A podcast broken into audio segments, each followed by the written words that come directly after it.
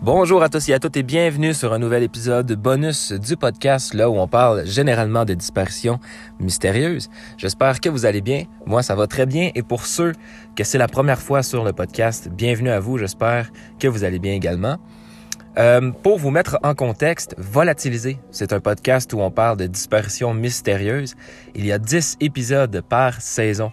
Présentement, on a 5 saisons de sortie, ce qui veut donc dire qu'il y a 50 dossiers de personnes disparues disponibles euh, sur le podcast au moment où je vous parle. Voilà, entre chaque saison, on fait des épisodes bonus comme c'est le cas aujourd'hui. Et dans ces épisodes bonus-là, on parle de d'autres sujets en lien avec le mystère et le true crime. Donc, d'autres sujets qui n'ont pas rapport avec les disparitions mystérieuses. Euh, je vous donne des exemples. Des morts mystérieuses, euh, des, euh, des, meurtres résolus comme non résolus. on peut parler de corps qui n'ont jamais été identifiés. Autant qu'on peut parler aussi des pires émissions de télévision, des pires écoles qui ont existé. Euh, des pires chaînes YouTube. Et euh, dans le sens, euh, par pire chaîne YouTube, je veux dire des chaînes YouTube qui sont vraiment étranges, mystérieuses, etc. Bref, on peut parler de fusillades, de célébrités qui ont commis des, trucs. Donc, donc plein de choses en fait. Plein de choses. Et voilà, on se gâte. On parle de plein de sujets. Plein de sujets que je veux vous partager en fait avec vous. Et puis, comme, comme j'ai dit, c'est le cas aujourd'hui. Aujourd'hui, c'est le cas, euh, le dossier en fait de Kay Hall, comme vous avez pu voir dans le titre. Je suis très heureux de vous présenter ce cas-là. Je crois que il va être un petit peu plus long que les derniers. De peut-être pas beaucoup, mais euh, en tout cas, je crois que ça va plaire à plusieurs d'entre vous. C'est euh, une histoire que j'avais envie de partager. C'est une des derniers, un des derniers podcasts en fait que j'ai écrit. Parce qu'en ce moment, je crois que j'ai 12 podcasts de préenregistrés. Euh, au moment où je vous parle, moi, on est le 24 décembre. Ce qui veut donc dire que c'est mon dernier podcast avant, euh, avant que je fête euh, Noël. Et euh, je, vais, je vais prendre quelques jours de congé avant de revenir en force. Mais pour vous, ça paraîtra pas parce que dans trois jours, il va y avoir un podcast comme à l'habitude. J'enregistre quand même ça trois, plus de trois mois à l'avance, je crois. Ce qui est quand même énorme. mais bref, bon podcast à tous et à toutes. J'espère que l'épisode va vous plaire. Et puis, euh, c'est parti. Voici le dossier de Kay Hall. Dans la nuit du 30 septembre 1987, une camionnette a été découverte au bord d'une route secondaire de Virginie. Son moteur tournait, les clés étaient dans le contact et la transmission était en stationnement. Lorsque les passants sont sortis de leur véhicule, ils ont découvert une femme sous l'un des pneus. En fait, cette femme était le propriétaire de la camionnette. C'était mademoiselle Kay Hall, 45 ans, qui avait malheureusement été écrasée à mort. Les, autorités, en fait, vont croire que le tueur a reculé sur son corps avec le pneu arrière gauche. Et lorsque le tueur a tenté d'arrêter le camion, eh bien, le camion a dérapé, ce qui a poussé le pneu avant gauche à pousser son corps dans la position inconfortable dans laquelle elle a été euh, retrouvée. Après leur enquête préliminaire, les autorités ont soupçonné que le mari de Kay, Bob, l'avait assassiné. Les autorités croient qu'il avait un motif pour vouloir sa mort. Parce qu'en fait, la journée de sa mort, Kay avait reçu une partie des 50 000 dollars qu'elle avait hérités le jour même de sa mort. En plus de ça, ben, Bob avait aucun alibi pour, euh, le moment où, euh, où sa femme a été tuée. Ce qui fait de lui, évidemment, le suspect numéro un. Cependant, il insiste sur le fait qu'il est innocent et que l'enquête ne portait, euh, que sur lui et personne d'autre. Il a même accepté d'être interviewé là, à la télévision dans l'espoir de prouver son innocence. Kay et Bob euh, vivaient et travaillaient sur la rivière Corotoman, près de la baie de Chesapeake. Kay était une, euh, une cadre d'assurance prospère qui a quitté sa carrière lorsqu'ils ont lancé une entreprise euh, d'ostréiculture. Ils se sont mariés en juillet 1985, mais ils se connaissaient depuis 12 ans. Ils s'étaient rapprochés lorsque Bob avait été arrêté pour trafic de drogue. Elle lui a écrit alors qu'il était en prison et ils ont commencé à sortir ensemble après sa libération en janvier 1982. Ce qui fait quand même une histoire assez spéciale. Six mois après que Kay et Bob ont démarré leur entreprise d'huîtres, celle-ci a commencé à rencontrer des difficultés financières. On parle bien de Kay. Évidemment, euh, les problèmes financiers de Kay contribuaient aux tensions du mariage entre les deux. Les deux ont commencé à boire beaucoup en conséquence. Kay avait dit à sa mère d'ailleurs que, le couple n'était même plus heureux ensemble. Et selon des amis, le couple se disputait souvent pour des problèmes mineurs. Une fois, euh, Kay a dit à son amie Barbara qu'elle était physiquement maltraitée par Bob.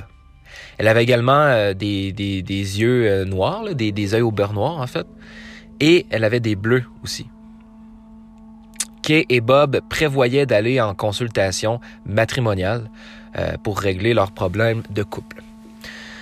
Cependant, leur chance a semblé s'améliorer lorsque Kay a reçu son héritage de 50 000 le jour même où elle a été tuée. cette journée-là, elle s'est rendue au bureau de poste.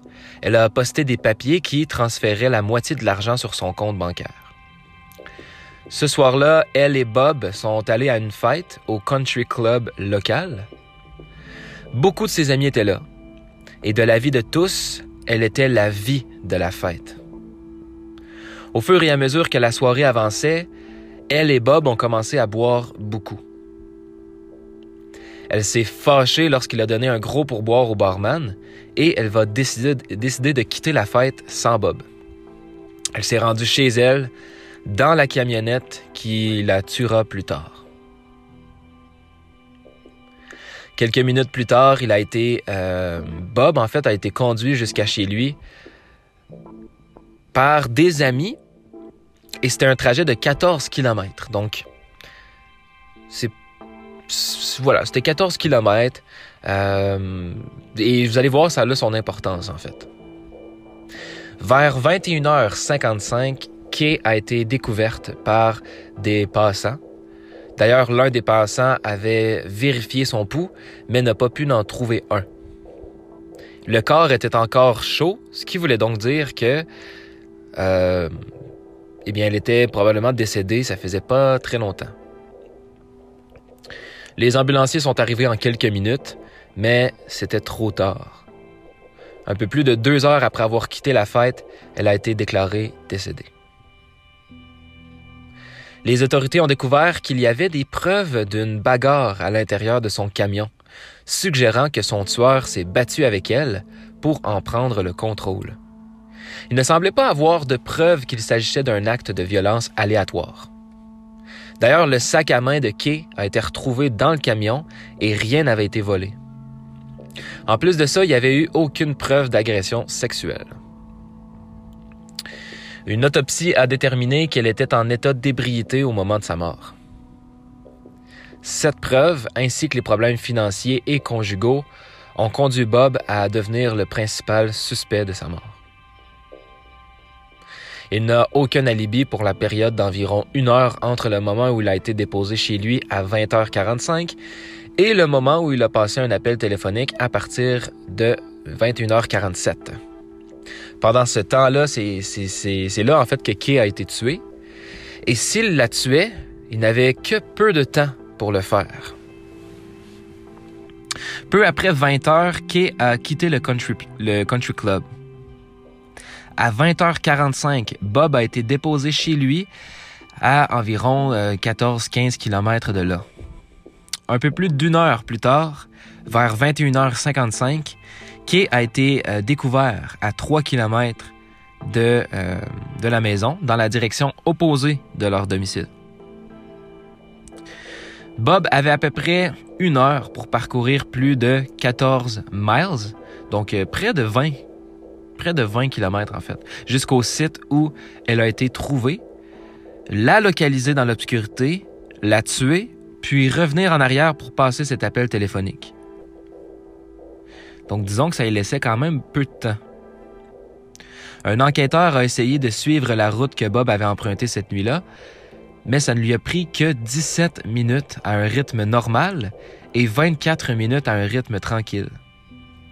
Si Bob avait quitté la maison à 20h45, il serait arrivé sur les lieux du meurtre à 21h05.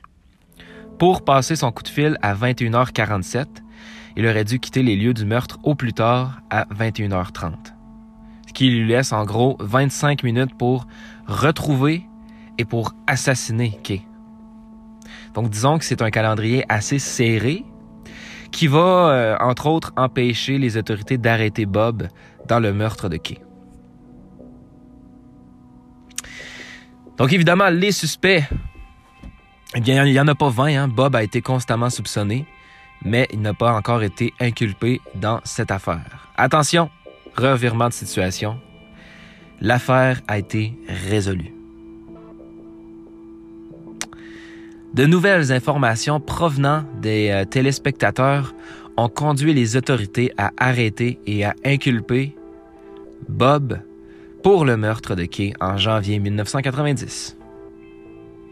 L'un des éléments de preuve les plus accablants impliquait son ami William Carter. William avait tiré sur sa femme à leur domicile et s'est immédiatement rendu dans une autre maison qu'il possédait et a passé un appel téléphonique pour établir un alibi. Sa femme a survécu, cependant il a été reconnu coupable de tentative de meurtre.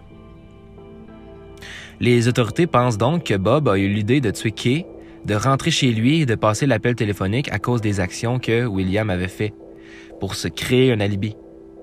La tentative de meurtre a eu lieu deux mois seulement avant sa mort, en plus, avant la mort de Kay. Donc, euh, il a pioché dans les idées d'un certain William Carter qui était euh, un, de ses amis. Il a été déterminé que Bob avait environ 20 minutes pour trouver et pour tuer Kay. On pensait qu'il n'aurait pas été trop difficile pour lui de la trouver, tout simplement parce qu'elle a été euh, trouvée sur une route non loin du country club, dans la direction opposée à laquelle euh, il rentrerait normalement chez eux. Il avait également déjà vécu dans la région et la connaissait bien. Donc, euh, il savait, euh, il savait, mettons, les, chemins à prendre. Peu de temps après la mort de Kay, Bob a appris qu'elle était décédée dans un accident. Cependant, on ne lui a pas dit comment elle est morte. Environ une heure plus tard, un enquêteur est venu à son domicile. Il a dit à l'enquêteur qu'elle était décédée après avoir été renversée par un camion. Mais à ce moment-là, il n'aurait pas dû connaître cette information. Il avait également fait des déclarations euh, incriminantes aux enquêteurs, avouant pratiquement l'avoir tué accidentellement. Il a également déclaré qu'il voulait brûler sa maison pour l'argent de l'assurance et faire ressembler ça à un accident, tout comme l'accident euh, qu'il a, essayé de, subir à sa femme. Juste une semaine avant sa mort, elle avait également dit à un ami qu'il avait euh, qu'il avait, qu'il avait lu un livre mystère et lui avait dit qu'il allait créer le meurtre parfait. Les éléments de preuve dans le camion de Kay ont montré qu'une lutte avait eu, euh, avait eu lieu là-bas. Des échymoses ont également été trouvés sur son corps qui auraient été causés par des mains humaines. Ces blessures n'étaient pas non plus conformes à celles auxquelles on pourrait s'attendre si elle était tombée et qu'elle avait été écrasée accidentellement. Un mécanicien a également témoigné que les freins du camion avaient été appliqués alors qu'il était renversé. Des traces de dérapage sur la route et son corps indiquaient qu'elle avait été écrasée à grande vitesse. En juillet 1990, Bob a été reconnu coupable du meurtre de Kay et condamné à 20 ans de prison. Au début de 1992, il a fait appel de sa condamnation et a eu un deuxième procès, un juge a réduit sa peine en temps, euh, temps purgé en échange de son plaidoyer de culpabilité pour meurtre au deuxième degré, ce qui veut donc dire qu'il a été condamné à 15 ans de probation et a été libéré là, euh, depuis ce temps-là, évidemment, début 2000. Et il est, euh, il est toujours libre aujourd'hui, s'il n'est pas, euh, décédé. Ça fait quand même 16 ans qu'il est sorti, environ. Mais, voilà, c'est l'histoire de Kay. Finalement, ça n'a pas été très, très euh, plus long que ce que j'aurais pensé. Mais voilà, c'est l'histoire de Kay. De Kay Hall. Au moins, c'est une affaire qui a été résolue. Euh, il a été puni, il a, purgé, sa peine, qui est quand même euh, 15 ans seulement, pour avoir tué, pour avoir tué ta femme. Euh, on, ignore ce qu'il est devenu, évidemment. Euh, on ignore euh, s'il est toujours en vie ou s'il est mort aujourd'hui. J'imagine qu'il doit avoir peut-être euh, changé, euh, changé de- de- d'endroit. il ne doit pas vivre toujours à la même, à la même place aujourd'hui, mais, mais voilà. C'était l'histoire de Kay Hall. J'espère que ça vous a plu. Euh, je le dis pas assez souvent, mais vous, vous savez que vous pouvez suivre le podcast sur Instagram et Facebook, Volatiliser Podcast, également sur Twitter, Volatiliser TV. Donc, euh, vous pouvez venir me parler, vous pouvez venir me proposer des cas bonus ou voire même des cas euh, pour une saison officielle de Volatiliser. Donc, nous, on se retrouve dans, dans trois jours, comme à l'habitude. D'ici là, ne disparaissez pas. Ça serait dommage de faire un podcast à votre sujet, puisque ce n'est pas une fierté de disparaître ou de commettre un crime quelconque. Euh, désolé si j'ai un peu raté la phrase. Mais, euh, voilà, donc j'espère que euh, vous... vous, ceux que c'est la première fois en fait sur le podcast, j'espère que vous allez revenir. Et j'espère que c'est un concept qui vous a plu? Euh, moi, j'ai bien aimé cette histoire-là. Je trouve que c'est assez rare qu'on fait des cas qui sont résolus, euh, des, dossiers de meurtre, surtout. Et euh, j'ai trouvé ça intéressant de, partager cette, histoire-là. J'arrête pas de, bailler, ça, m'énerve. Comme j'ai mentionné dans l'épisode précédent, je crois, euh, j'ai commencé euh, une médication qui me rend vraiment euh, fatigué, en fait. Et qui me fait souvent bailler. Donc, donc je m'en excuse. Mais, mais voilà, ça va très bien, je suis en forme. Et j'ai très hâte de revenir de la pause pour enregistrer un autre podcast. J'ai très hâte de vous partager les autres histoires que, que, j'ai j'ai trouvées. J'ai très hâte de vous partager tout ça. Mais euh, d'ici là, là, euh, faites attention à vous. Je vous envoie des gros bisous. Faites attention également à votre famille, votre, vos amis, etc. Euh, aux gens qui, qui vous... Ben, aux gens aux alentours, en fait. Et puis, merci à la France.